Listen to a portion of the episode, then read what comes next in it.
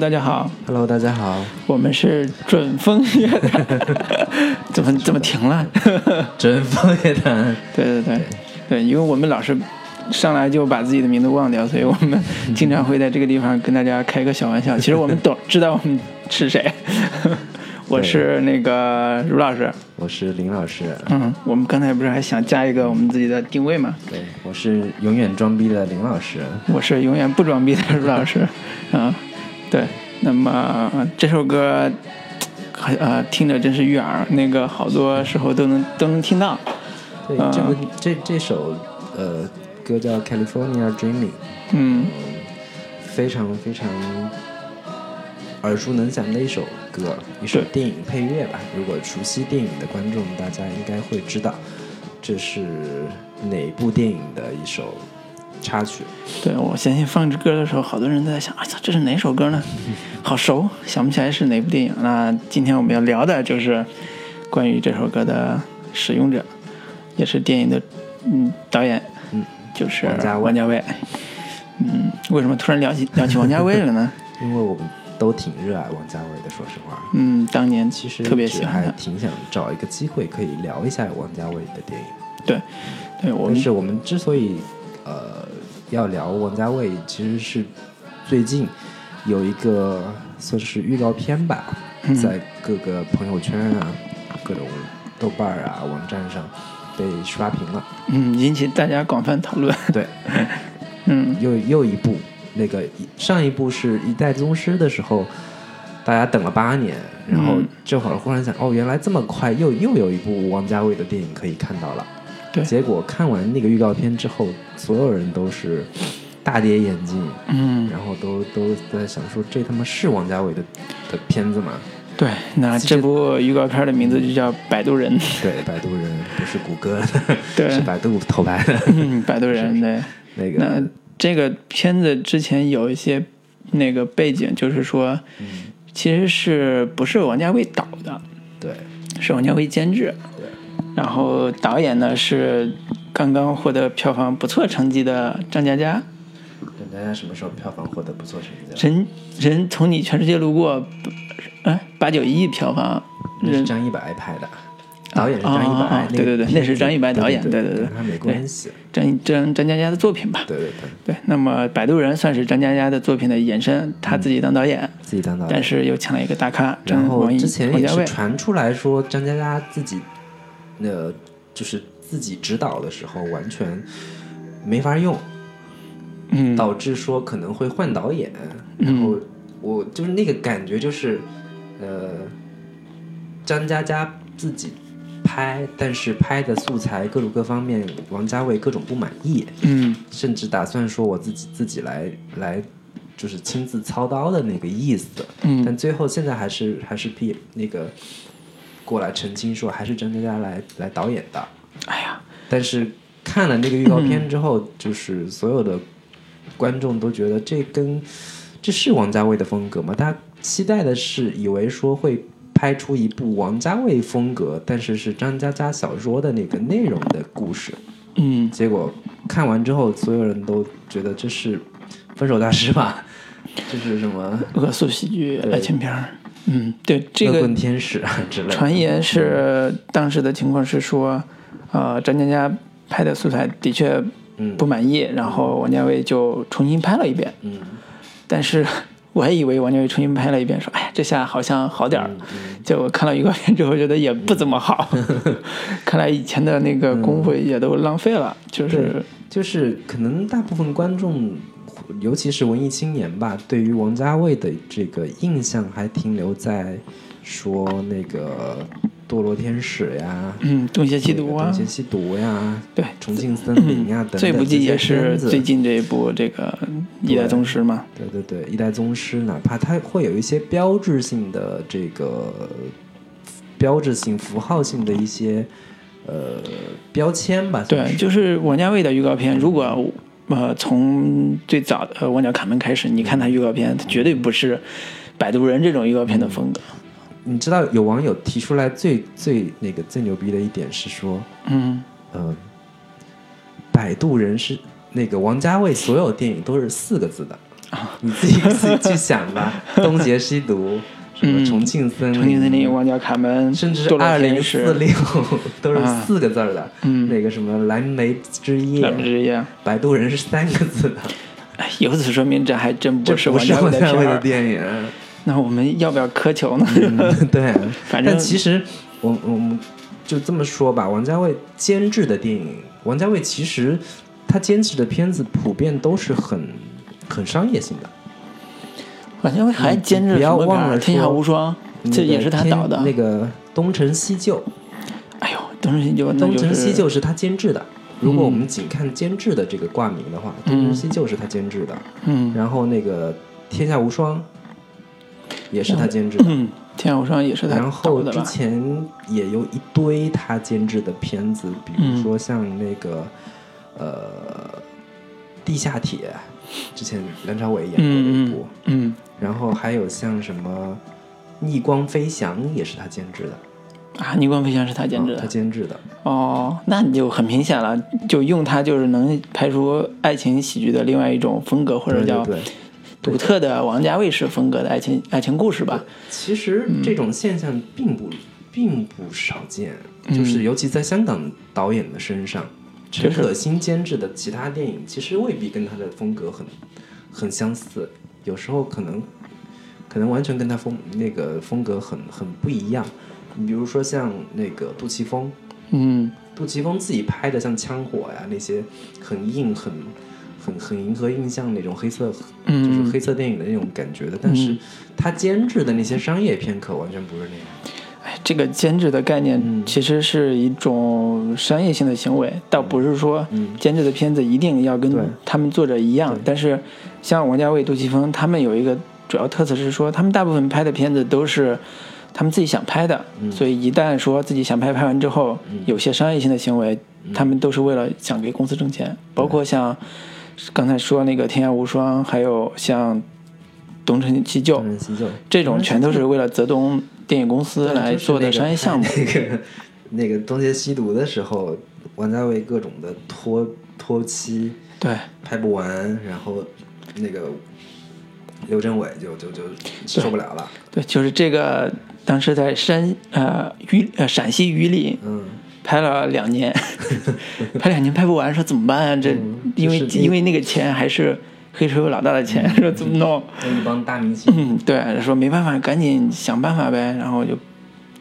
就就就就拍那个然后东成西就后来就是就是那个东成西就跟东邪西毒这个画风是完全彻底不一样的。对，然后、也许你更喜欢的是就是东成西就是吧？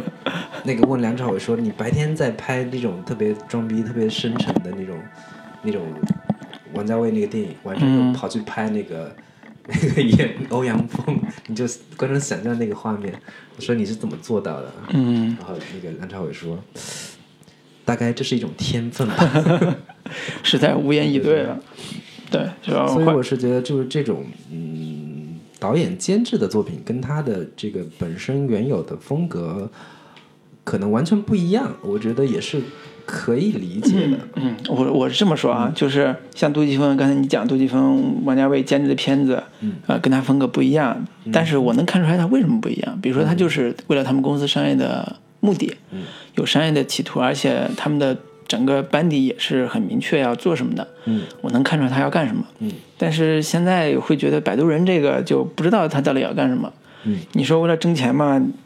呃，张嘉佳那种故事，王家卫拍肯定是要比拍成现在这个样子更挣钱的。嗯，你拍成那种大烂俗片儿，你以为观众傻呀、谁谁谁会呃？其？实我我我不确定那个片子真的成片出来会是什么样子的。嗯我觉得可能这一版的风格是这样的，嗯可能成片出来会有更多的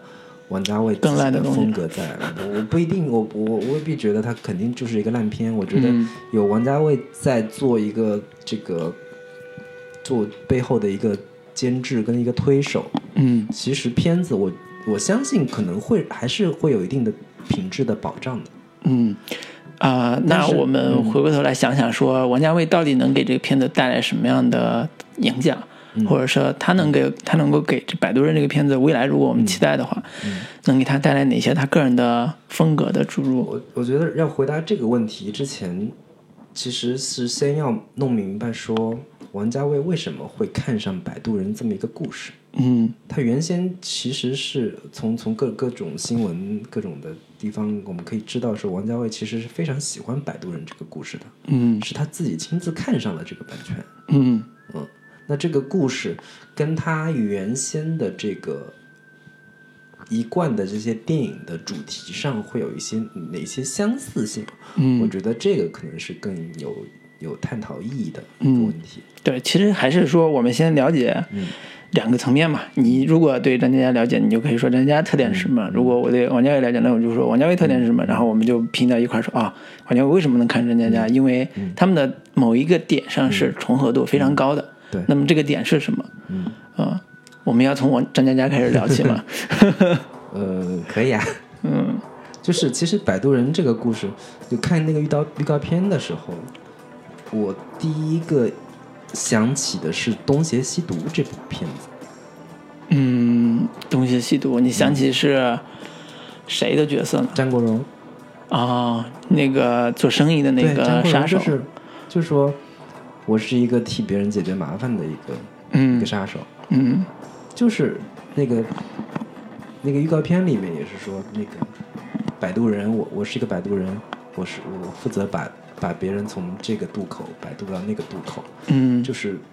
相似的那种角色。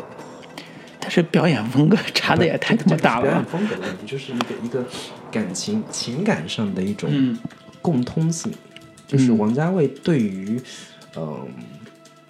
对于感情当中的一种牺牲感，感情当中的那种自我奉献，甚至是那种就是低到尘埃里的那种感觉，是非常非常着迷的。嗯，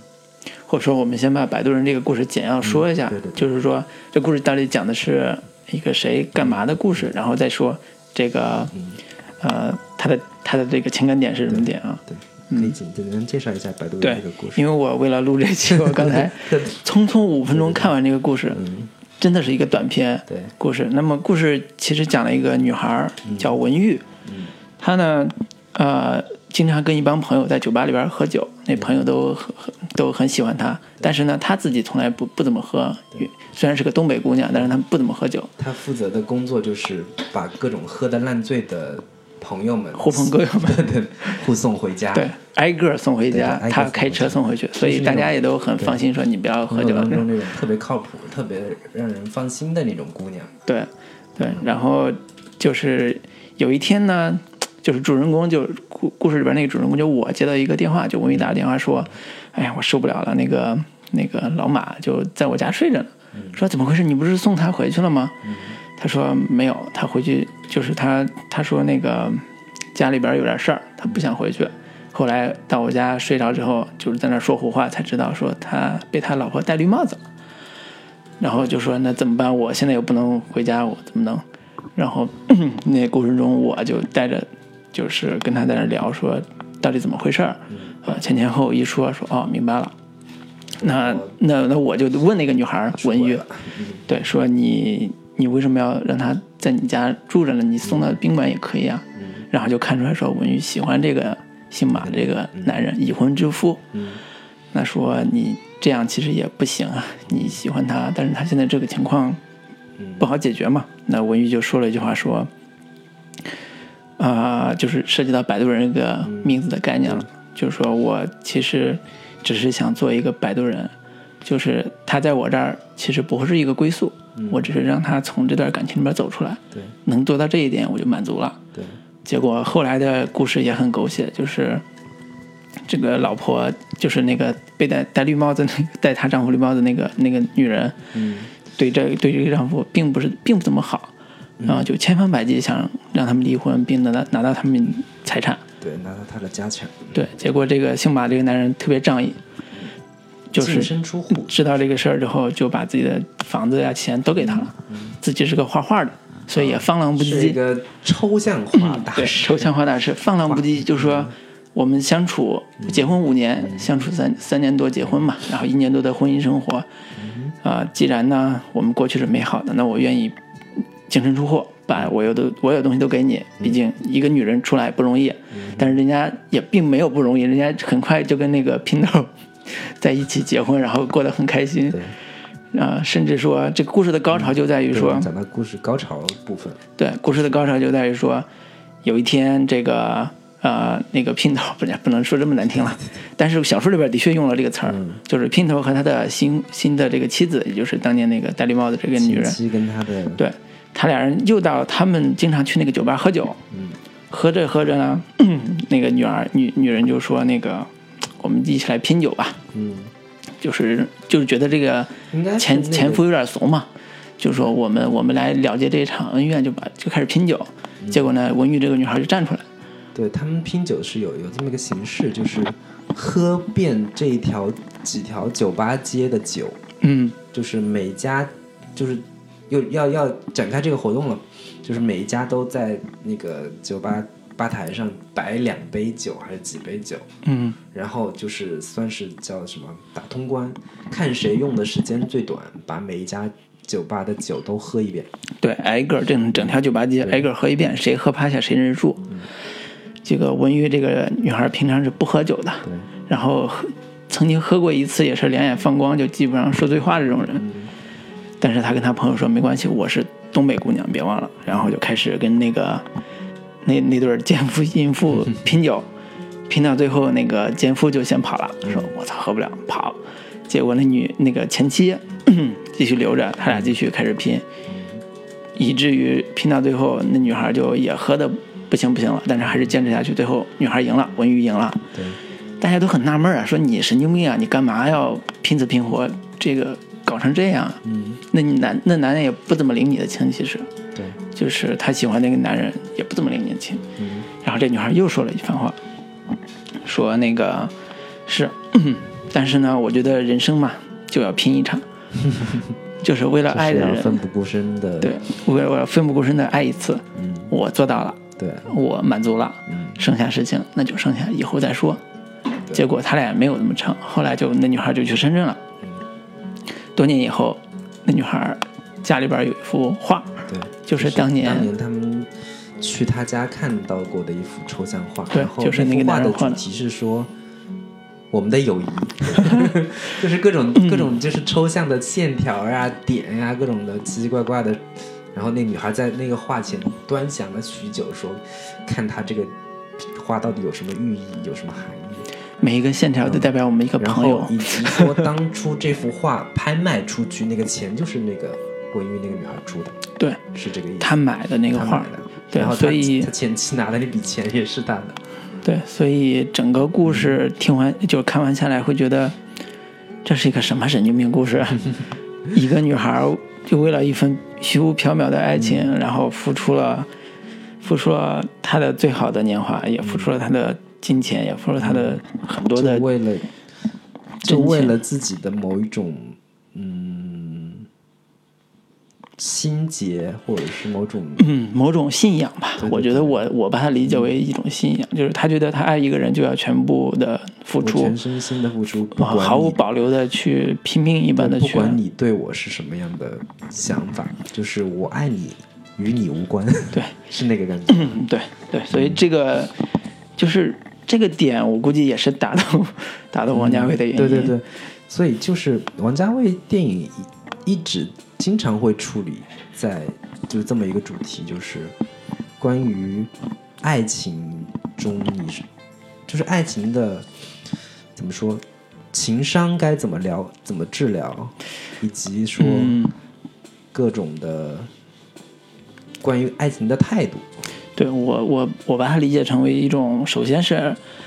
它里边很多主，就王家卫电影里边很多主人公是爱情的不可得，就是首先你得不到那份爱情，嗯然后呢，你再去想说你怎么去排解这种得不到爱情的这种痛苦。当然，很多时候未必能排解掉，它只是一种方式去试图缓解这种、这种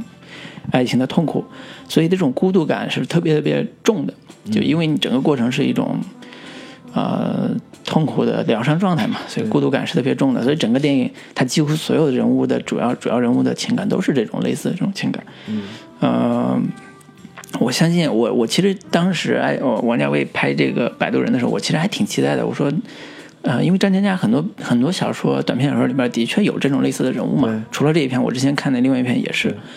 就是还是写的还是不错的。从从整个故事性来讲，写的还是不错的。我还是很期待说他有王家卫独特的风格，能把这个片子拍得很很好看。嗯、但是看了预告片之后说，我操，这差的没太远了。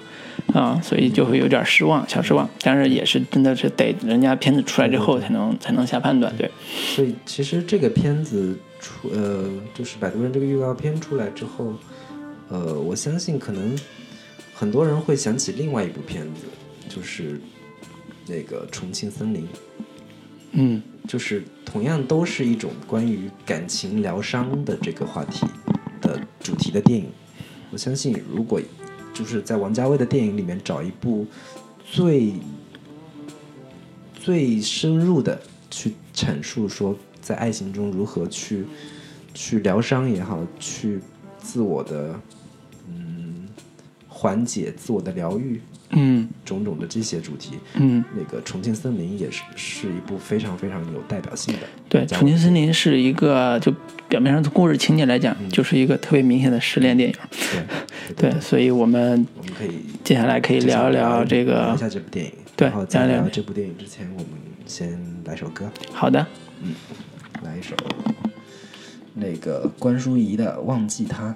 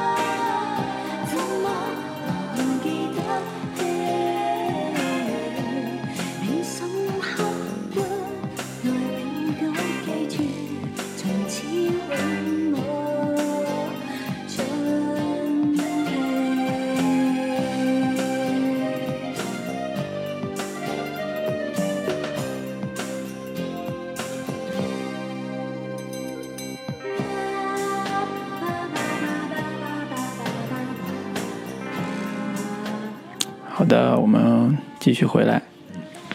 关于这部《重庆森林》，我我是觉得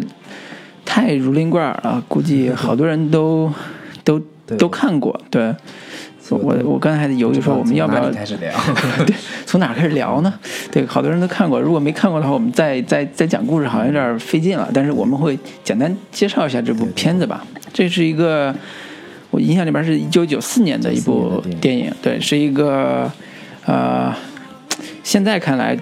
有点俗气了，但是当年绝对是一个有先锋感觉的艺术艺术片儿。或者叫也不觉得它俗气。或者叫说它是一个很很有艺术气息的一部大众娱乐片儿啊、就是娱乐性非常非常强，但是你会觉得它的风格又很独特，又很有艺术气息，又觉得啊耳目一新。就当时我记得大学的时候看的时候，就是印象特别深，说哇这个视觉风格这么强烈，但是故事又这么通俗，能结合的这么好，嗯，嗯，当时的确挺耳目我一新的。是，我是在高高二还是高三看的，嗯。那个《重庆森林》对我而言，其实是一部非常非常呃有意义的，非常对我来说意义非常重大的一部电影。嗯嗯。就是我在高二那一年第一次看的时候，就是算是真正让我进入了电影的世界。哦，这电影启蒙片儿啊，对对对，是我的电影启蒙。嗯我从前以前就是基本上只看过各种的，就是港片。嗯我当时看《重庆森林》的时候，我也是只是把它当港片嗯来看的，像各种的什么黄飞鸿呀，以前看过周星驰呀、王晶啊这些下黄飞鸿，就就我只是把它当做一部港片放进去看的，但是当时看完之后，我整整个就懵了，嗯，就是觉得靠，电影还能这么拍，对。还能拍成这样，对，就是电影除了能讲故事之外，还能、嗯。还能传达情绪，还能传达的是如此的微妙微妙的，然后细腻的，的情绪，又很很就是像团成一团的整块儿的那种情绪向你砸来，嗯。然后把你给砸懵了的那种那种那种整个的震撼感是。是非常非常强烈的。从此我就一发不可收拾的走上了一条装逼的道路，然后就开始看这个什么村上春树呀，嗯，然后感觉哎，村上春树为什么跟王家卫《重庆森林》那个感觉这么这么像。这，么像呢？嗯，对就，是然后就开始学到了种种的就是那种装逼的词汇。就，呃自此以后成了一个文艺装逼男对这种风范，对，就是嗯屹立不摇二十年，啊，这个他俩都对数字这么这么的敏感，嗯。这个是不是很有意思的一个事情呢？嗯。什么保质期呀、这个多少天之后就会怎么怎么样啊？嗯。当时他离我只有零点零几公分啊，对。就是这种这么装逼的词对汇，你知道为什么刚才用了“俗气”这个词儿吗？就是其实我今天下午重新又看这部电影的时候，我依然非常非常喜欢这部片子，甚至说我在王家卫这部些电影里边是我唯独比较偏爱的一部，我未必说最好的，但是我特别偏爱的一部。就是说，为什么用俗气啊？就是因为里边的里边的很多话都成了现在的大金句。对，就是《重庆森林》里边几乎所有的词儿、台词儿拿出来，现在都是大金句，就是你一看，你绝对在网上看过这句话。是啊，然后王家卫所有电影都是金句，对，然后这些这些大金句影响了什么片子？影响了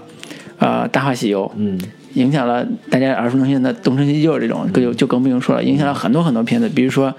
如果有如果对这份爱加一份加一个期限的话，我希望是一万年。这句话其实就来自于《重庆森林》，嗯。啊、包括罐头那个意象啊，包括很多很多关于说，真正的最大的影响是是谁呢？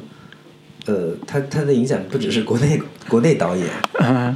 那个昆汀塔伦蒂诺，嗯。昆汀看完那个《重庆森林》的时候，他当时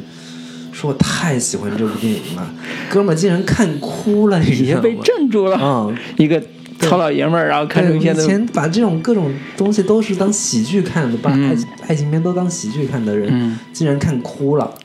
对，嗯，可见他他后来是不遗余力的向就是欧就是好莱坞主流的电影圈推荐嗯。那个《重庆森林》这部电影。嗯。另外一个那个对他产生非常大影响的导演是那个索菲亚·科波拉，他拍那个《迷失东京》的时候，就是处处都能看出那个重庆森林的影子。他甚至亲自写信给王家卫说，特别感谢你拍、嗯给我拍出了这部《重庆森林》，嗯，就是感觉像找到了自己的一个方向一样。轻声贵俗那个，对，所以王家卫这个导演是很奇怪一个导演，他他的成长其实在香港这种本土化特别强，然后娱乐性、商业性特别特别强土强的土壤的一个电影创作环境。他在八八八十年代的时候，他曾经连续写过五十个电影剧本，都是那种特别特别商业的电影剧本。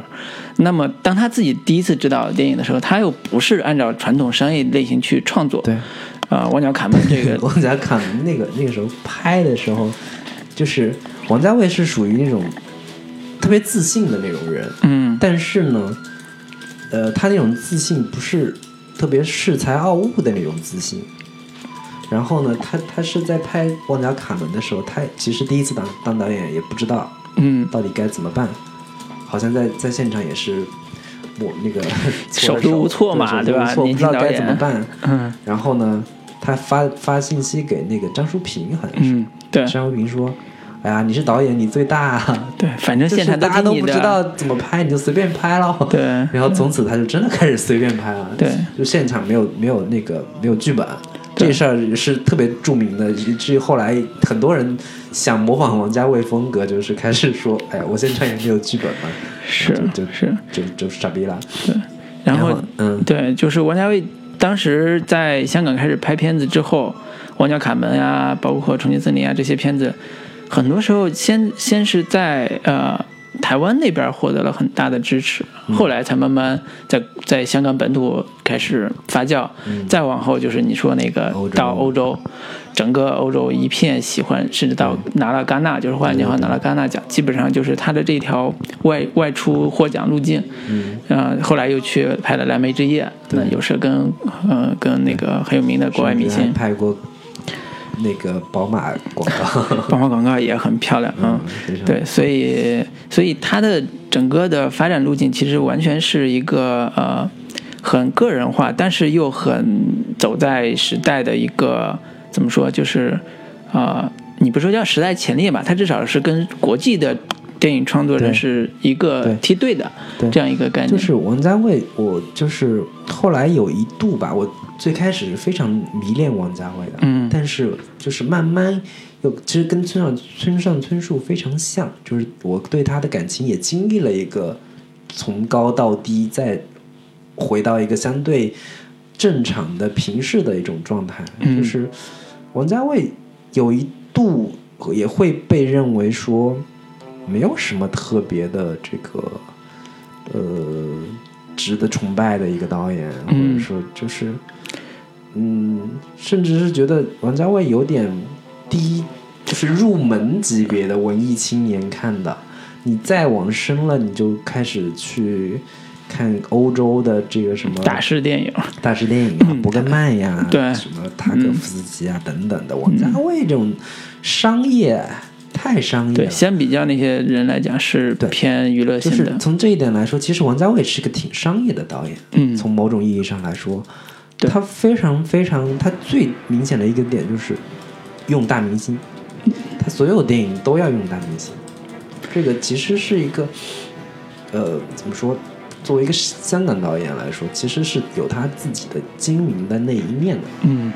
王家卫除了在创作中很了解市场之外，就是利用大明星来推进他的市场的卖租卖卖票之外，嗯，他也是很懂营销的一个人。对，他的很多电影在宣发过程中都有一些很独特的一些手法，你比如说。呃，好像是哪一部？就是他会剪一下他那个电影的那个胶片，剪出一一片一片，然后送给他的影迷，啊。因为他的市场就那么大嘛。对对对，所以他就用各种办法，比如说印一些非常精美的那种宣传卡片啊，嗯你比如说一代宗师就用过，一代宗师就会送一些很精美的衍生品，就是里边有一些精美剧照啊什么之类的，就对他的影迷有特别特别大的这种促进作用。嗯。就是这种玩法其实是一个很成熟的商业导演的一个玩法，而且他知道他的观众喜欢什么，嗯。啊、只不过是说在在一开始呃在。接触王家卫之后，再遇到其他的所谓的有深度的、有深刻的、有历史内涵的、有哲学内涵的导演之后，会觉得他的东西更偏重于小情小调，更偏重于男女情感，然后也不探讨很激烈的、很偏激的，就是超出。呃，也不是说超出日常，超出呃传统或者是超出现代这种普普遍意义上的男女情感之外的那种深刻的刻画，他也不做这种事情。所以，呃，直到说在拍了呃那个《一代宗师》之前，连续八年就没有出什么特别大的片子，大家也会觉得有点疲倦了。嗯，但这也是他就是所谓的作为作者导演的一个一个风格吧，就是所有作者导演都是一以贯之的坚持自己的一个感兴趣的主题，在这个嗯。主题上不断的进行挖掘和和深入。对对，所以但我们还是要回回到那个《重庆森林》这个、嗯。这个片子上来嘛。对，所以我们今天其实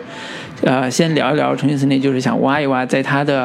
啊、嗯。应该算是第三部电影，就《重庆森林》是他第三部电影上挖一挖他的电影的主题、电影的风格，嗯。然后电影的特点，嗯。然后以以我们是就是一以贯之的对一以贯之的这些东西，就是电哪怕是我王家卫绝对是一个能以作者论 来来分析的电影导演，所以这个对我们来讲还好。嗯哪怕是到了一代宗师，他还是在讲那些对他一以贯之的那些感兴趣的主题。对，好，那我们现在先把呃《重庆森林》的故事简要介绍一下，因为故这个故事很简单，所以就两句话、几句话就能说清楚。那故事是，它其实是两个故事，嗯，它那个两个故事是交叉着来来来叙事的，呃，不是交叉，就是两前后两段，来两段故事。截然不同，就是。呃，这也是我当时看这部电影的时候有一个很很震 很震惊的感觉，就是我操，这故事为什么？那两 两段人物完全没有关系啊，对然后他们放在一块儿来来来来来拍，嗯。然后那两个故事也完全不搭调，嗯。除了一共通的主题就是失恋，就是故事的两个男主人公都失恋了。嗯。然后那个第一个故事是那个警察叫何志武，编号二二三，嗯。然后呢他是最近刚被女朋友甩了，嗯。他女朋友叫安妹，嗯。然后呢他与此同时他也在，他是他正在抓捕抓捕几个毒贩吧，算是。对他正在，他是个警察嘛，在街上执行任务。对，嗯。执行任务，抓捕几个毒贩。然后林青霞扮演的是一个算是毒枭，对，贩毒者。对对对。嗯然后前面就各种的去表现那个金城武失恋的各种种种状态。然后呢，有最后的结尾是，呃，不是结尾，是中间他金城武就遇到了这个，呃，嗯林青霞演的那个那个角色。对，就是呃，就是里边叫阿五嘛，阿阿五失恋之后，呃，他陷入了一种深深的失落之中，所以他就呃那个去到酒吧里边，嗯这时候在酒吧里边，他就在想说，如果呃几点十二点，呃十二点这一刻，呃第一个跨进酒吧的人，嗯我就去追他。嗯这时候林青霞进来了，林青霞刚刚在外边杀了个人，就是他因为呃贩毒失败，然后被人追杀，所以他就他就他就他就想想摆脱嘛，嗯就没有没有还那时候还没杀人，就是想摆脱，结果。呃，阿五就看到他说：“哎，那个小姐，我想怎么着认识你啊？”然后开始就是这种搭讪，但是搭完讪之后，他们一直熬熬到三四点钟，结果那个也没有什么成功。结果那个林青霞就说：“我累了。”嗯，然后啊，我就说：“那我们就开个房休息一下。”对对对，啊，结果这是一个纯情的夜晚，啥也没干。什么也没干第。二天早上还，甚至把他的那个高跟鞋脱下来放在地上，说女人穿高跟鞋容易怎么怎么脚肿脚肿。对妈妈说，女人如果穿高跟鞋睡觉，脚，会肿的。两个人就这么过了一夜。嗯呃然后然后第二天早上就阿五就在冒雨出去跑步去了。对对，他说那个就是眼就是出了汗就不会流眼泪，好像是那个意思。对，嗯就是呃，就是在呃早晨凌晨的时候，然后跑完步，跑完步之后说，我把我的 BB 机留在这儿，因为我知道今天没有人会打给我。我今天在二十五岁的时候，没有人会想我这时候活了四分之一个世界了。对，这时候呢，B B 响了，然后说，呃，打打巡呼台说谁谁来护谁来护我，然后说密码是多少，爱你一万年，然后说那个女士说祝你生日快乐，在某某某房，就是他开那个房子那个人说某祝你生日快乐，然后这故事就结束了。啊，这故事还有一段，就是马上就一个镜头，就是说啊，我来到一个便利店去买吃的，嗯便利店老板说：“哎，我给你介绍个阿妹啊，介绍个妹子啊，然后是我们的店员什么之类的。”然后我就说：“嗯，我不要。”然后就走了。这段故事结束了。然后下一段故事又从这个便利店开始，啊、梁朝伟梁朝伟从远远的从那个那个镜头简直超经典，从那个街上走过来，慢慢的走走走，镜头一直一直跟着他的脸，然后走到那个那个便利店门口，说：“老板，给我来个沙拉，给我来个厨师沙拉，对，给我来个吃的。然后老板又开始同一套说辞，说：“哎，我给你介绍个女朋友，是我们新来的店员，是谁谁谁。嗯说啊，怎么着怎么着？说不用了，我有那个一聊二去，说他有女朋友啊，他有女朋友对他女朋友其实是个空姐，空姐很漂亮。对，一直不在不在身边。对，然后然后那个店老板就说，你可以那个换个，不是你不是你可以换个，就是你可以换个吃的给你女朋友带过去，你不要每次都点这一种，要不然她会厌倦的。他说没有啊，我每次买这个凯撒沙拉，每次都点厨师沙拉嘛。对，然后说没有啊，他从来没有跟我说过他不喜欢吃这个，所以就继续点。结果在老板的劝说下，他又他果然买了一个新的，说这两个你都买过去，你看他喜欢吃哪个，他果然选了一个新的，说哦原来是这样的，结果他就被甩了。然后那个这个梁朝伟演这个警察，就是所谓的六三六三三633这个人，就是说你看本来说好本来好好的吃一个就好了，你给人多一个选择，人走了。对，原来他让他意识到他是有可以有更多选择的。但其实就是讲到这里，这个电影里边有大量的台词是暗示这种这种嗯那个主题的。对对，然后就是说什么，他今天喜欢吃凤梨，明天可能喜欢吃苹果，他就是一种就是对感情的不确定跟对。不安全感嘛，对就是对。于人心的一种没有把握，对。对，然后简要把后边故事介介绍完，就是啊、结果很快六三三就是梁朝伟在嗯。这个店里边遇到一个女孩，就是店主的表妹，然后呢，就是王菲演的，对王菲演的这个喜欢加利福尼亚 Dreams 这个 这个这个女孩，然后就哇那个时候王菲真是太美了，真的是充满了那种，嗯。就是北方就是那种灵气，就是对。北方女孩的，对，而且是洒脱，对。短发，嗯，然后又有又有这种自我的这种张扬的个性，真的就像个精灵一样。对，然后这个精灵一样的女子干了个什么事儿呢？就是因为他的空姐儿给他留了一个信，对。就就是告分手信，然后里边有个钥匙，那个王菲就拿着他钥匙，天天偷偷跑他们家里边帮他换金鱼啊，收拾家里。啊，然后就你说王菲这种人图什么？呀？就是喜好玩儿，然后就喜喜欢这个，喜欢这个对，喜欢这个梁朝伟这个男人，直到有一天事情败露了，被发现了，嗯。被发现之后，他说，哦，梁朝伟就终于明白说，哦，是这个意思，然后就想约他嘛，说明天晚上我们就在旁边这个加州旅馆嗯啊、一起约会。然后那个女孩说好呀。第二天女的没有来，然后怎么怎么回事呢？对，怎么回事呢？说那个我梁朝伟就说哦，原来。我们说的加州不是一个加州，我说的是旁边加州旅馆，人说的是美国的加州。结果这王菲这个女孩去当空姐了，一年之后才回来。对，一年之后回来，他们又在那个便利店相遇了。嗯，对，这个故事就就结束了。结束了对，这两段故事其实是，啊、就是第一次看的时候觉得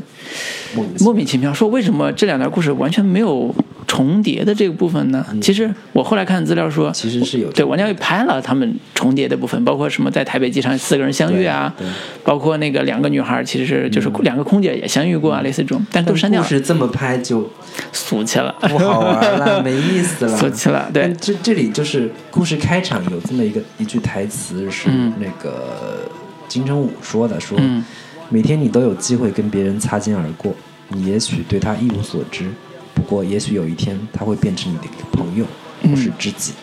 就是这个这句话其实是整个电影的一个贯穿的主题，对，就是讲的擦肩而过。对，就是他这故事的里边的四个角色都有擦肩而过的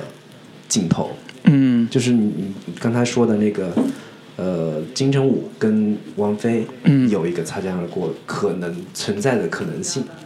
然后刚故事开场的时候，金城武就跟林青霞擦肩而过。过，你当时我们俩最近的距离只有0.01对对对英对对，甚至是金城武跟梁朝伟也有擦肩而过的镜头，就是为什么他跟他没有没有在在这个他俩没有这个故事就是很像那个叫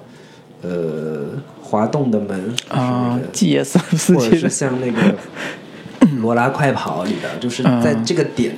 上，如果有有发生什么什么事情的话，嗯这两个人可能就就有有一个什么样的故事会发生了。嗯，这其实是有有这样的一个点在的。对。如果从故事结构上来讲，他们有很多的留白，在故事情节上，你看他删了很多情节，其实是为了塑造一种，呃，像你刚才讲的这种偶然性留白的效果。嗯那么在在整个的故事看下来之后，其实会发现，他的风格，呃，首先是第一次是先被他的风格所吸引，就是他风格很突出。嗯这种风格就包括他使用使用镜头的方式，嗯他使用话音的方式。就刚才你讲那个话，其实是阿五他是用话音来讲的。对对对然后前边一大段全都是阿五说为什么那个是、呃爱情是有期限的，连罐头都有期限，连连保鲜膜都有期限。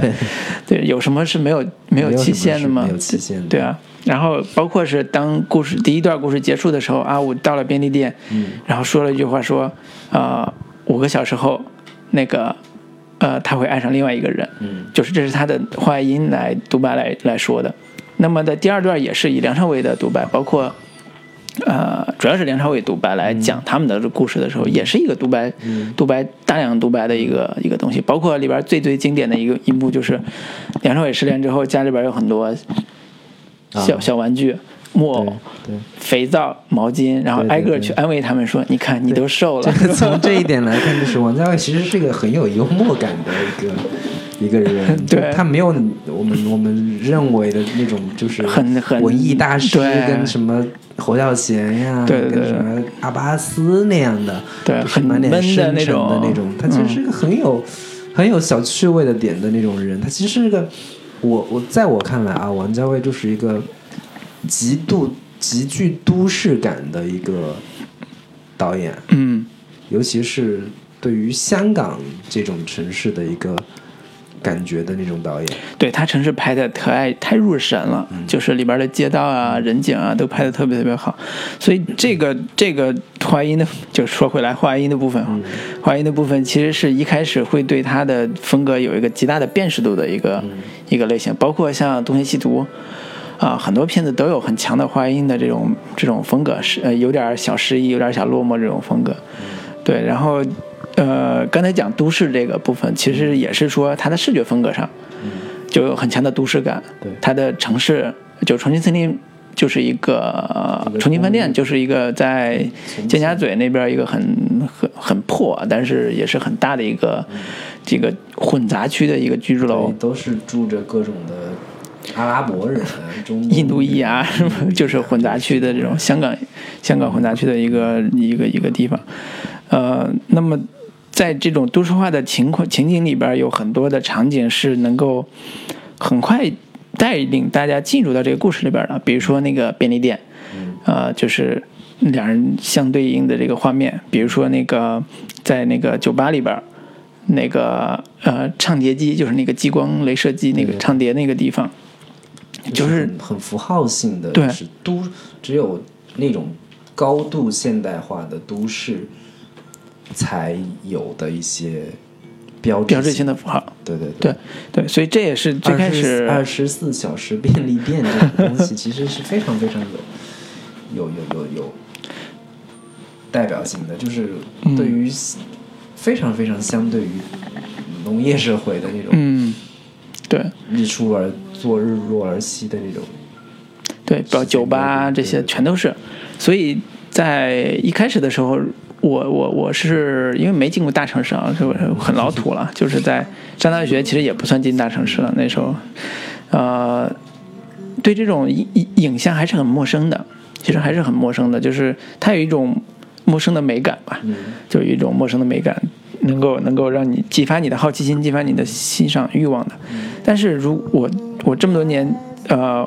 混在大城市，但是也对这个北京这个地方也不是特别了解。但是我再看今天再看这部片的时候，我反而会觉得他描写的那个环境更亲切。要比要比北京很多环境，北京很多环境比它要豪华太多了。我觉得，但是他会更亲切。呃，很大的一一个呃原因还是一个个人审美的问题。嗯就是在我看来，王家卫是我见过最最懂得拍城市的一个导演。嗯。如果要另一个对比的话，就是 Woody Allen 啊，之于纽约，王家卫之于香港，就是一个真的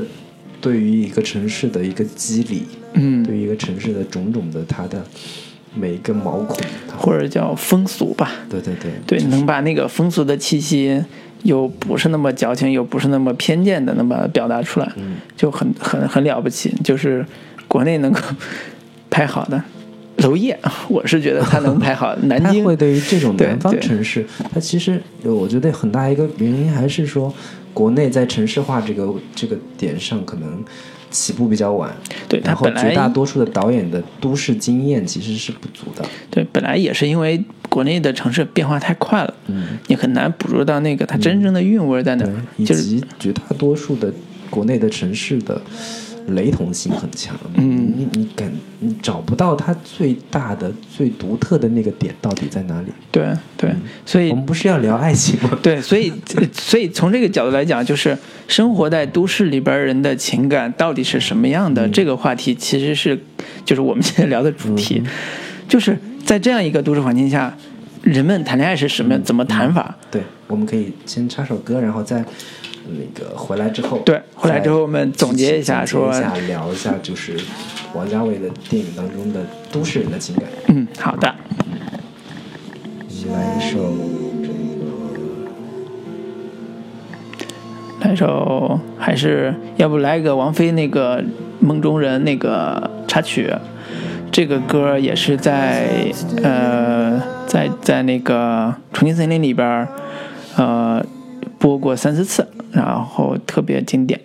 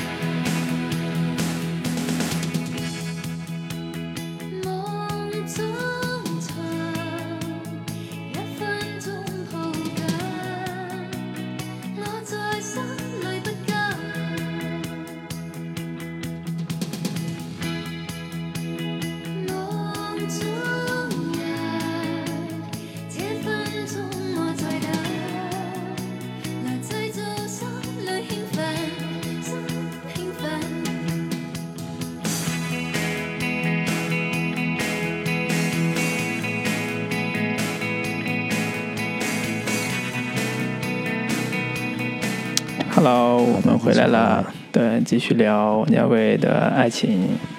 爱情、爱情、爱情看法吧，或者叫爱王家卫电影里边的对爱情的一些看法吧。或者是那个《重庆森林》这部电影的一个嗯，爱情观。对，我我在看《重庆森林》的时候，我之前一直想起一句话，呃，一个香港作家嗯。的书里面的一句话，嗯。那个作者叫黄碧云，密云里边那个书里边那个小说叫《盛世》，那个小说里边有一句话讲说，呃，太平盛世，一个人经历的最大的兵荒兵荒马乱，嗯不过就是幻灭。嗯我我我看《重庆森林》的时候，当时就就一直在想到这句话，嗯就是现代社会，你真真的是没有所谓太大的那种经历战争呀，太过于大时代的那种很很剧烈的情感变化。你最大的经历的所谓的个人的情的一个兵荒马乱吧，算是，嗯也顶多只是对于某些情感上的的的一种失落的某种幻灭，嗯爱情的幻灭，理想的幻灭，很多就是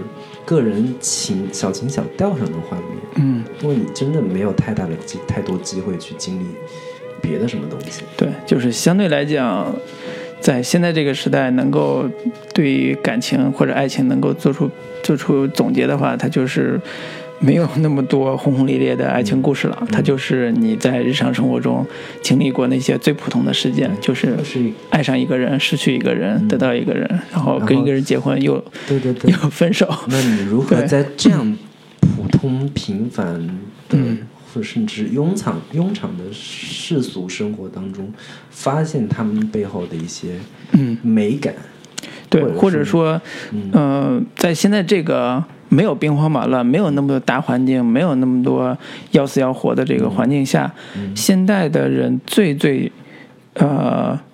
最最或者叫现在都市里边人最最明显的关于爱情的特征是什么？我自己的理解是，我其实有特别深的感触，就是说，呃，它的点是你会很孤独，嗯。在爱情这个事情上，首先是孤独，嗯，它跟爱情是放在一起的。对，嗯，就是这种孤独的爱情会让你有一点小小的绝望，嗯。然后因为两个不管是你还是你要找的那个对方，都是在这种孤独的、有点绝望的情况下去寻找一份你们认为的爱情，嗯。所以当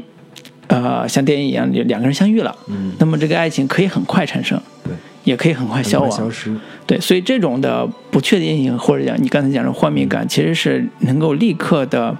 让人对这个爱情本身产生疑问的。甚至是质疑。对，所以说很多时候我我现在会有一点回顾起来我，我大学看的那些所谓经典爱情故事啊，包括现在我们自己经历过爱情故事，我会有一个特别明显的感觉是说，呃，以往的爱情故事里边那些纯真的，或者是有信仰的，或者有高尚的痴情者这种角色，在现在这个时间点很难出现了，对因为时代已经变了。对，啊、这也是为什么我我们看张嘉佳有些故事会觉得他稍微有点矫情，就是因嗯为他所谓的那种强烈的痴情者，或者叫自为自以为高尚的痴情者，其实是不跟这个时代稍微有点脱节的对，，或因为者是不被不被认可的，就是或者说他只存在理想之中。对对甚至是嗯，没有那么多人去给这样的人喝彩了。或者说它不符合现实逻辑。嗯就为什么叫不符合现实逻辑？因为现在大部分的呃成年人的爱情故事，它大部分来源于性，嗯在性的过程中慢慢去寻找爱的这个部分，然后直到有一天会找到一个能够互相匹配的呃恋人。这个匹配不是说你你俩经历过山山盟海誓的激情，而是说你俩能够处理日常两人相爱的所有所有的细节，能够在这种细节中去磨合、去成长，那你就找到了你的所谓的爱情了。就是这是一个我我自己总结下来是一个特别大的变化，在在王家卫的语境和就是电影语境和其他的呃大家都喜欢的什么呃就是很很古典的这种爱情故事、爱情电影里边相区别的地方。对，对包括像阮玲玉对吧？关锦鹏他们拍那种爱情故事，像像特别大差别的地方。嗯对，所以我我是我我现在重新再去梳理看王家卫那些电影里边的爱情观，我会我开始理解说，王家卫可能就是在我看来，他可能就是一个幼稚的人，嗯，就是在在感情。你你啊。我，不不是我那个幼稚是打引号的那种幼稚，嗯。是指他他作为一个呃艺术家，嗯。他作为一个呃影像工作者，他有有这个权利，有这个幸运，他可以在他自己的艺术作品中不断的去玩味、呈现自己认为有意义、自己认为有价值的那一部分感情观。嗯不断的去去，不管你们觉得是是觉得矫情也好，你们觉得他呃不切实际也好，但是这就是他认可的东西，嗯或者说这样的感情模式就是我我喜欢的，并且认为人类爱情就该如此，嗯，我我不要被、嗯就不会被任何的这种物质啊。其他，他把这些啊东西都给撇掉了。啊我纯粹你是从这个角度来来看他的认为这个爱情就该如此。嗯就应该是这样的。嗯就你你你在经历了种种的各种的，你你就是你们现代人经历了种种的呃背叛呀，经历了种种伤害之后，开始学会了自我保护，学会了去调侃、去解构、去种种的去背上了一层厚厚的盔甲。嗯并且自认为这样的态自己这样的态度很很现代，很很很前卫，呃，很很很很，反正就是就是那那那对我我我我我解读一下你现在这个幼稚这个点啊，我其实看完之后不是看完之后，就是总结总结王家卫的时候，我也发现一个点，就是王家卫很少专门愿意去探讨婚姻这个话题。嗯嗯就是他大部分的探讨，除了《婚姻的话》涉及到一点点婚姻之外，大部分都跟婚姻没什么关系。就是他即使有婚姻也没有孩子，对对，就没有这种家庭这种对对概念。但是他其实个人是一个非常重家庭的一个人，虽然多年拍戏什么的，但是他家庭生活比较稳定嗯。呃，但是他在电影里边其实很少愿意讨论家庭，他讨论都是在你成家之前你遇到那些情感的经历、情感困惑、少年时代、青年时代那些那些东西。所以，如果真的去看的话，会觉得他有点幼稚。他说他不讲你是怎么去就是找到一个归宿的。上来说，我甚至觉得王家卫就是一个青春文学作者。对啊，是啊，是啊，所以，所以，呃，好多时候对他的批评，包括我自己早期的时候对他的一些偏见，就是我会觉得他的电影过于感伤，嗯就他才感伤了，他不是一个有有沉重的，呃，不是不不是一个有。有有表达有表达的一个作品，他太他太感伤，太就是太轻浮，就简单的说，有有说偏见就是轻浮，对，嗯。所所以其实，嗯，我甚至会有时候想起说，王家卫这样的导演，让人想起岩井俊二这样的的类型的导演。可能虽然从类型上没有那么，嗯。他没有那么明确，但是对于青就是严青春期女二比，他要更严重，我觉得严女二 就我是中二病更重。对，我严女二的片子，我到后来是完全看不下去，我就觉得太做作了。对就王家卫的还好，嗯王家卫至就受不了。少还是说青年，对他年龄层稍微大一点儿，然后那个岩井俊二就是 少年做的。对中二，对，嗯，然后王家卫的电影在《重庆森林》里边其实也有一个呃，我自己觉得特别有感触的点，就是我我之前我之前之前一直想过说你你的爱情到底是从哪儿来的？嗯你的爱情的看法到底是从哪儿来的？嗯你你为什么认为这是爱情，那不是爱情？嗯我后来自己也总结自己的点，就是这这是你从啊、呃大众媒体学来的，嗯从书本、从爱情故事、从小说里边学来的，这些都是你刨不开的。对你就算说我我我不信那个，但实际你已经被他影响了。对，对包括里边那个阿五里边有句话就是。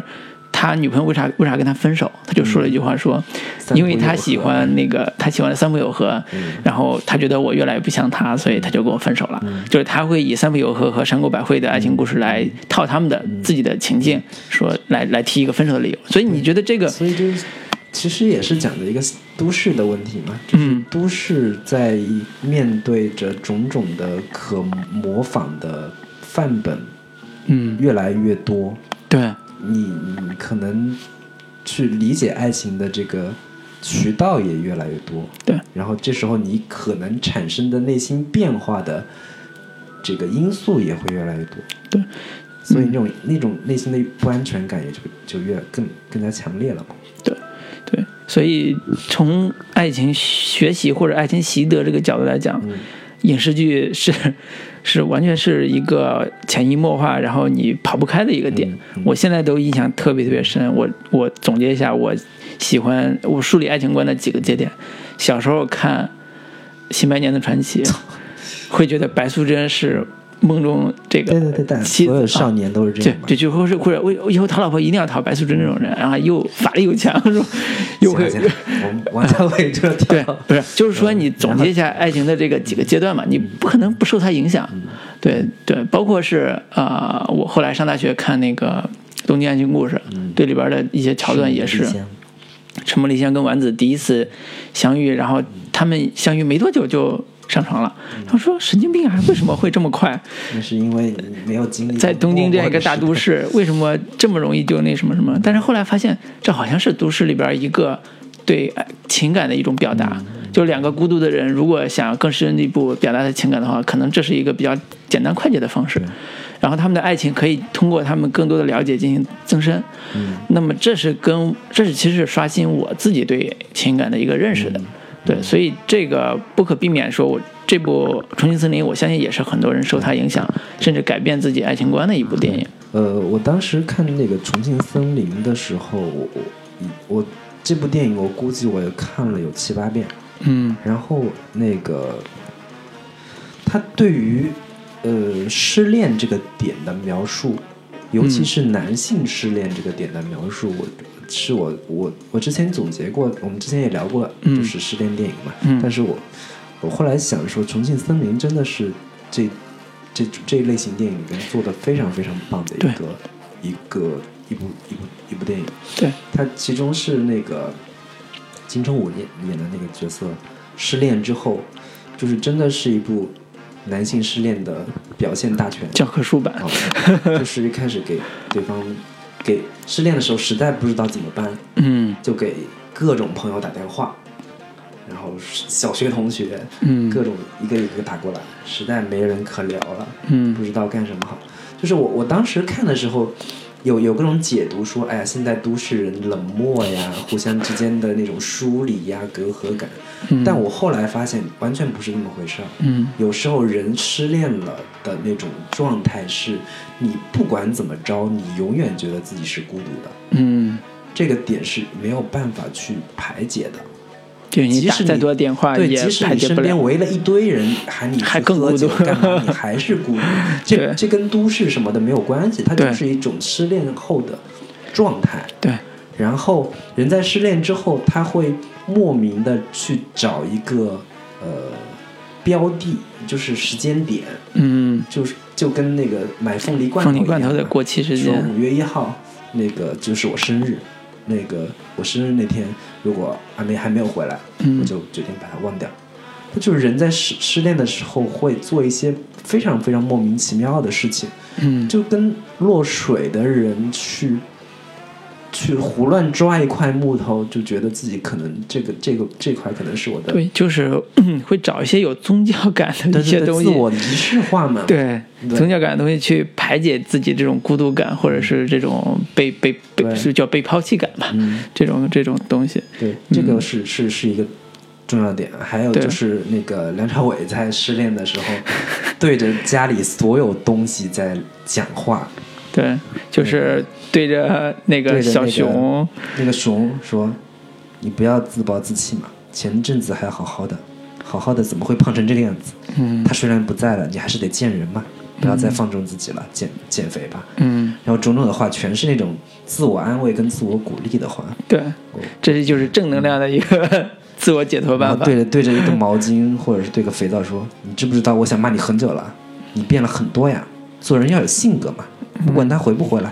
你不应该改变自己吧，对你好好反省自己吧。”就是这种对我印象很深，还有一个就是他那个呃家里边因为那个王菲来之后，不小心把他们家屋子给淹了，嗯然后他进进门一看，说屋子屋子被已经被淹了，然后他第一反应不是说那个要要要怎么着就骂谁，或者他第一反应是说，我原以为。你是这个 屋子里边最坚强的，没想到你也哭了，没想到你你这个伤伤心起来却是最严重的。对，你坚持这么久也是挺不容易，就是很小清新又很能好小趣味，然后又很无奈的这种情感表达。对，嗯。甚至是王菲那种就是潜入自己暗恋对象的房间里去做种种事情，就是这种细节点，嗯。非常非常的有那种有，呃，我是呃这次看完会会有一种特别强的感觉是，呃，他们整个故事的游戏感很强，嗯就之前看没那么强的感觉，这次看可能我年龄大了，就是觉得好玩儿，就是他们自己也把自己这种这套行为模式也、也赋予它自己的意义，嗯。然后也也寻找，比如说他们有几个点就是，啊、啊、他们自己在日常生活里边就会寻找一些有仪式感的东西去完成，就像你刚才讲的，包括是呃那个那个王菲那个人去不停的帮他换东西，嗯。你说这个事情本身对对比对于他表达情感来讲是完全不起作用的，嗯。但是他依然会坚定的认为这样的话你你会更好受，或者你会你会忽忽视掉那个，你会忘掉那个人，因为你东西已经变了，嗯，你会忘掉那个人。但其实其实肯肯定不可能忘掉嘛，但是这种游戏感不知道它会有一种某种，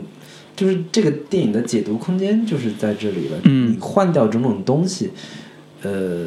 你你不知道那个主人公会不会因此而产生一些心理上的变化，嗯或者说主人公慢慢走出他那个情商，跟王菲在做这些事情有没有某种程度上的联系？嗯呃，我我我我，你你说你之前看的是，你就现在看会有很强烈的那种游戏感嘛？嗯，我是慢慢看完之后会会产生某种更强烈的宿命感嗯在在里边儿。嗯就是我我甚至就就觉得王家卫在对于很多事情的这个观念上是非常的有种存在主义的的那种虚无感虚无感。嗯，就是人生其实各种爱情啊，种种其实是没有意义的。哎呦，我操然后太悲观了。但是你你你你遇到谁，你嗯可能跟谁怎么怎么发生一段什么关系，都是非常随机和偶然的。对我但是承认这个点啊，你你那你要遇上怎么怎么样，你就你就给他赋予赋予意义呗，对你就给他我找到一个合适的。对我承认爱情是很多时候很随机、很偶然的，但是我也不觉得它一定是很宿命感、很幻灭的啊。嗯 这可能 跟我性格有关系。是是是，对你是个然后非乐观的小天使。对，然后没有，然后然后刚才你说这个宿命感，其实我更深的是会觉得它其实是一种啊、我理解是它其实是是一种对某种感情样式的模仿。嗯为什么呢？因为在故事的结尾，呃，王菲去扮演了一个空姐，或者她她成为一个空姐，成为一个啊、呃当年梁朝伟喜欢的那个人的样子。嗯所以，呃，就像我刚才之前讲嘛，就是我小时候看喜欢白素贞，然后喜欢什么，其实长大也想说，哎，我要找一个那样的人来来来去当妻子什么之类的，就是包括中间也有几次变化嘛，这都是一个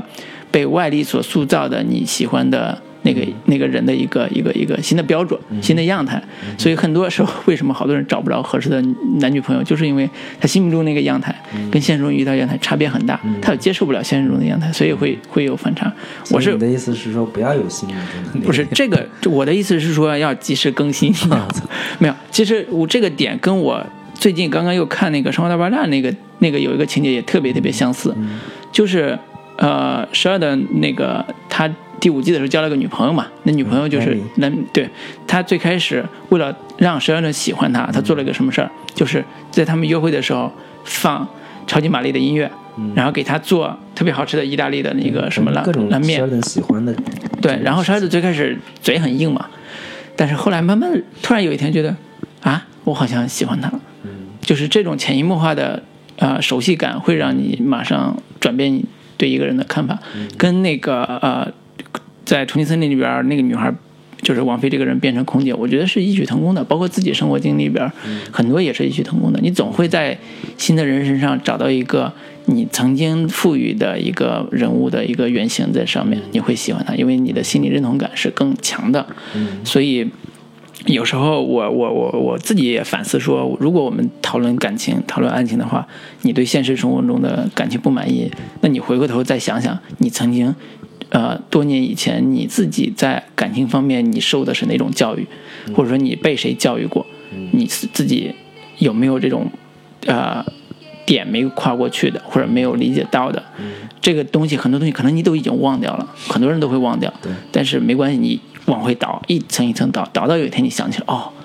当年就是那个那个东西决定了我想成为一个三毛那样的人，所以我才会怎么怎么着做做成为现在这个这个样子。很多时候可能，嗯，外界的种种影响是一方面，嗯很多时候可能还是有一些，呃，家庭的影响呀，对，家庭也是一个很重要的影响身。边的朋友呀，嗯甚至亲戚姐妹嗯，等等这些这些还是很重要的一个影响。对，所以我总结下来吧，就是刚才说一大一大段话，总结下来就是，呃，在于《重庆森林》里边的几个爱情模式里边，呃，提炼出来就是有有一些是呃幼稚的、游戏感的少年少年的感伤的情感，嗯。啊、这这是一种的，然后还有一种就是呃属于呃模仿型的情感，嗯就是比如说阿五的那个女朋友，嗯包括王菲这个人，其实都是有点模仿型的情感。就是其实是怎么说，爱情的阴魂，或者是叫什么，就是前任的幽灵，对对，差不多吧。对，就是那种感觉嘛。其实都是，嗯，每一段感情都会有一些，就是叫，呃，燃烧过后的灰烬，嗯就是跟《东邪西毒》那个片名一样，叫时间的灰烬。时间的灰烬，就是每个嗯 每一段感情都会有有那么这样的一些东西，然后你、嗯你看你怎么把它给撇出去，或嗯者是怎么把它给抹掉。就是很多时候看早期王家卫电影，我觉得可能他刻意去放大那些东西，有时候会让让人觉得说，就是现实日常生活当中，呃，人其实是嗯没有电影里边那么困难去摆脱以前的某些情境和阴影，嗯，所以在王家卫电影里面，就是我不知道是他把他这种放大了啊。对，有点放大，嗯是为了塑造那种痴情的男的，还是说真的可能绝大多数人都会，就是你在不经意的时候，你以为你忘掉了，可能嗯他会突然扑出来。我觉得王家卫有一个非常非常厉害的地方，就是当所有人都知道自己失恋的痛苦的时候，王家卫能用一种非常具象化又非常诗意的表达方式，把这种痛苦啊、很层次的表达出来，这是非常非常难的。就是以我们自己学学这个东西的人来看这个，还可能真的就是个人直觉以及这个呃细腻程度。对细腻程度的区别，就是有没有保持这种对对情感的细腻的表达，这个是这个是王家卫擅长的。对嗯，在他这个如果说呃总结下来，王家卫特别特别独特的话，那他的所有电影里边，嗯对于情感的，特别对于失落的情感，嗯。或者叫失伤伤痕的情感的这种回味、阐释，嗯。是他一以贯之的。对，他甚至说有点苦情的这个戏份，都是在这个里面。可能会觉得说，王家卫是不是有点儿 早年有过这个，有这个是一方面，有点儿可能是从中发现了美感，啊，就是沉沉沉溺在沉浸在某种这种自怜自伤的感情当中，并且开出了一朵花儿。呃，如我这么说吧，就是他的这种自饮自怜啊、是很很唯美的，对但是他又不像像川端康成那种病态的唯美，他是有一点其实有稍微有点抽离的那种。对对对对，所以所以他不会造给人造成一种啊、伤害，对，它其实更多的的是一种欣赏的愉悦，或者叫欣赏的趣味在还上面。更多像那种都市的，就是嗯，怎么说，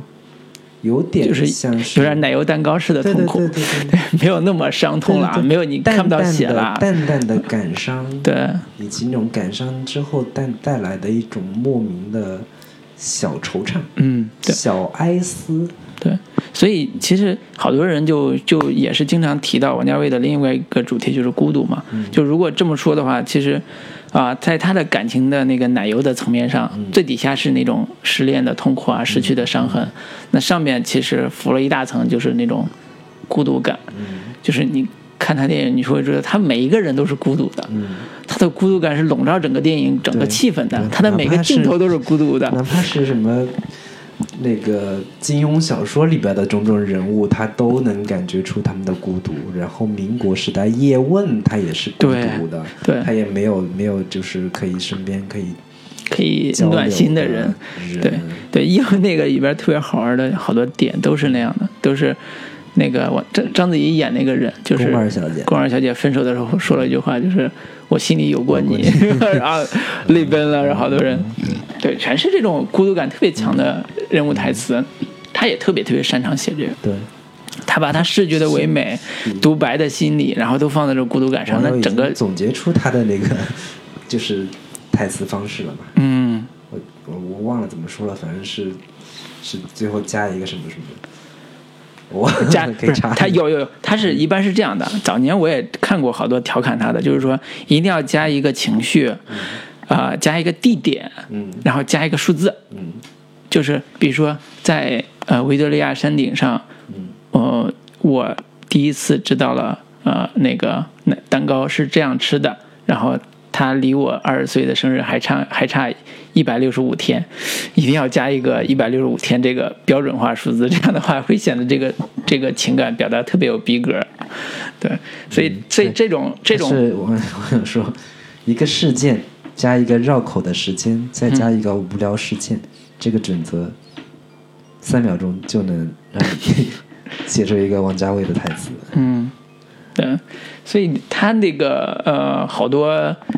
呃看起来很幼稚的这种情感表达方式里边，其实呃呃也是深刻的刻着现在都市人的呃孤独感。嗯所以刚才你讲嘛，就是呃村上里边的《村上春树》里边的很多小说的故事里边也是有这种气息的。对，对，包括挪威森林，包括后边很多很多都有这种很强烈的这种孤独感气息。就我有时候也是也是会觉得，呃，他是不是受过村上的影响？但是没有现在没有任何资料能够证证实，因为孤挪威森林我后来又查说是八几年八七年左右的一部小说，他的这部电影九四年的，那是不是受影响不知道。但当然是香港的确受日本文化很深，但是没有证明过嘛。对，我觉呃得他们某种联系，但是同时又又又是很，呃，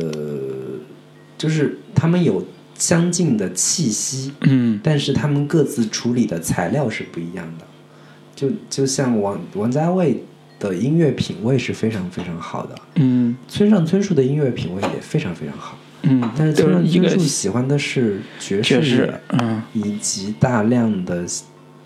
包括那个 Bob Dylan 他也非常喜欢，Beatles 嗯。他也非常喜欢，但是嗯。那个那个王家卫喜欢的是各种，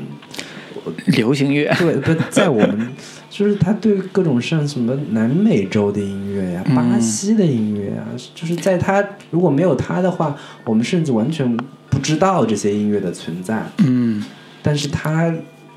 真的是，我觉得就是一个有好的音乐品味的导演，电影拍出来是不会差的。对，反正王家卫的音乐就是电影里边音乐，大部分都非常好听，嗯，就不管怎么说是非常好听的。并且跟这个故事的情境种种的贴合是非常非常对贴切的。对，然后说到村上那个点，就是也也想延伸一下，就是村上很多小说里边也是描写了很多孤独的成分。嗯呃，就《挪威森林》里边那个我的这个主人公也是一个，就是你看完小说会觉得哦他是一个孤独感很强的人，他喜欢的人其实是他的好哥们儿的女朋友，他就怎么去消化这段情感。包括我也是看了一个，我那个书我没看啊，就是被誉为那个村上春树三青春三部曲之一的《巡洋冒险记》嗯里边有一个开头，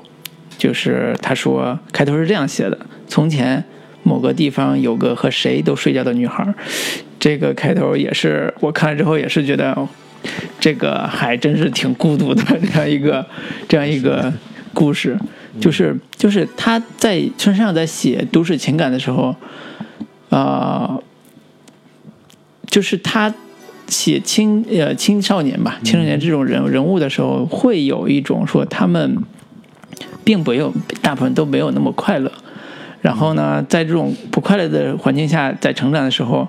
他们的感情也都也都呃希望是呃寄托到对方身上，嗯这种寄托会增加他们的孤独感。嗯呃，就是我看《挪威森林》里边印象很深，就是那个绿子嘛。嗯，我第一感觉是这个故事整个故事里边，绿子是最可爱的一个人物。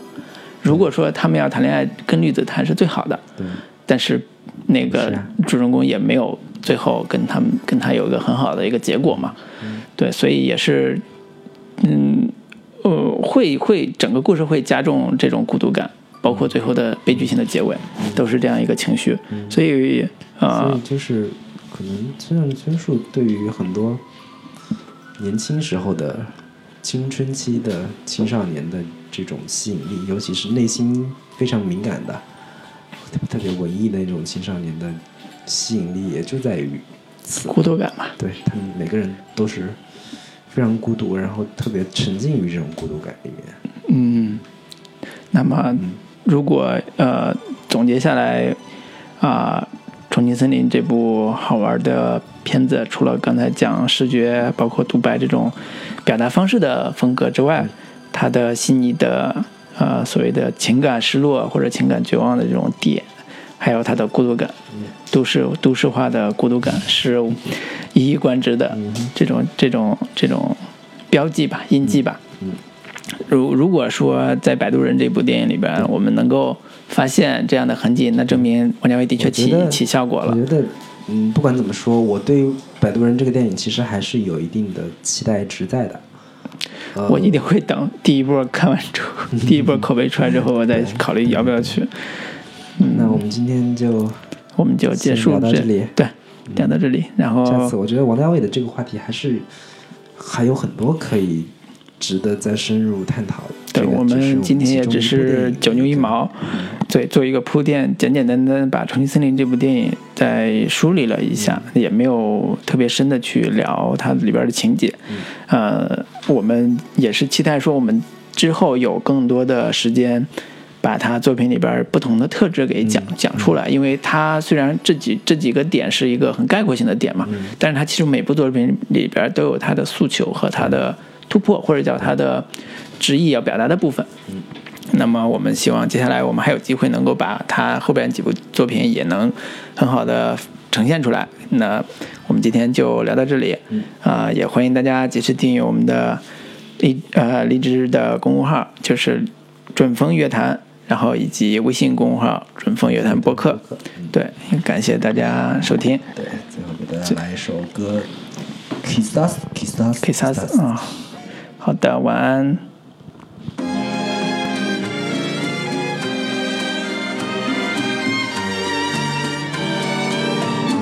Siempre que te pregunto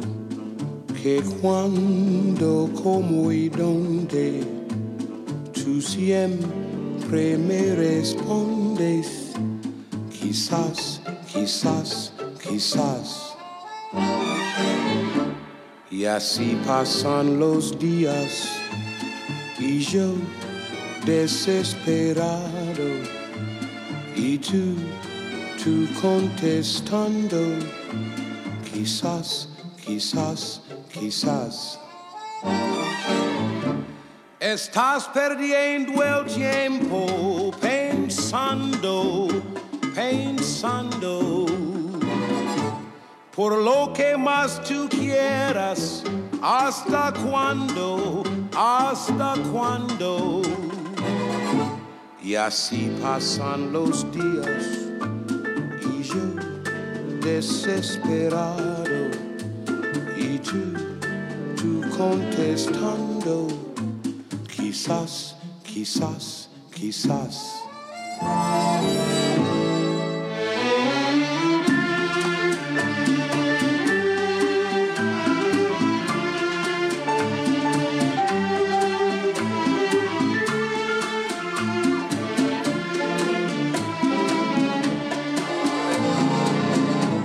Y así pasan los días y yo desesperado y tú, tú contestando, quizás, quizás, quizás. Estás perdiendo el tiempo pensando, pensando por lo que más tú quieras. ¿Hasta cuándo? ¿Hasta cuándo? Y así pasan los días y yo desespero.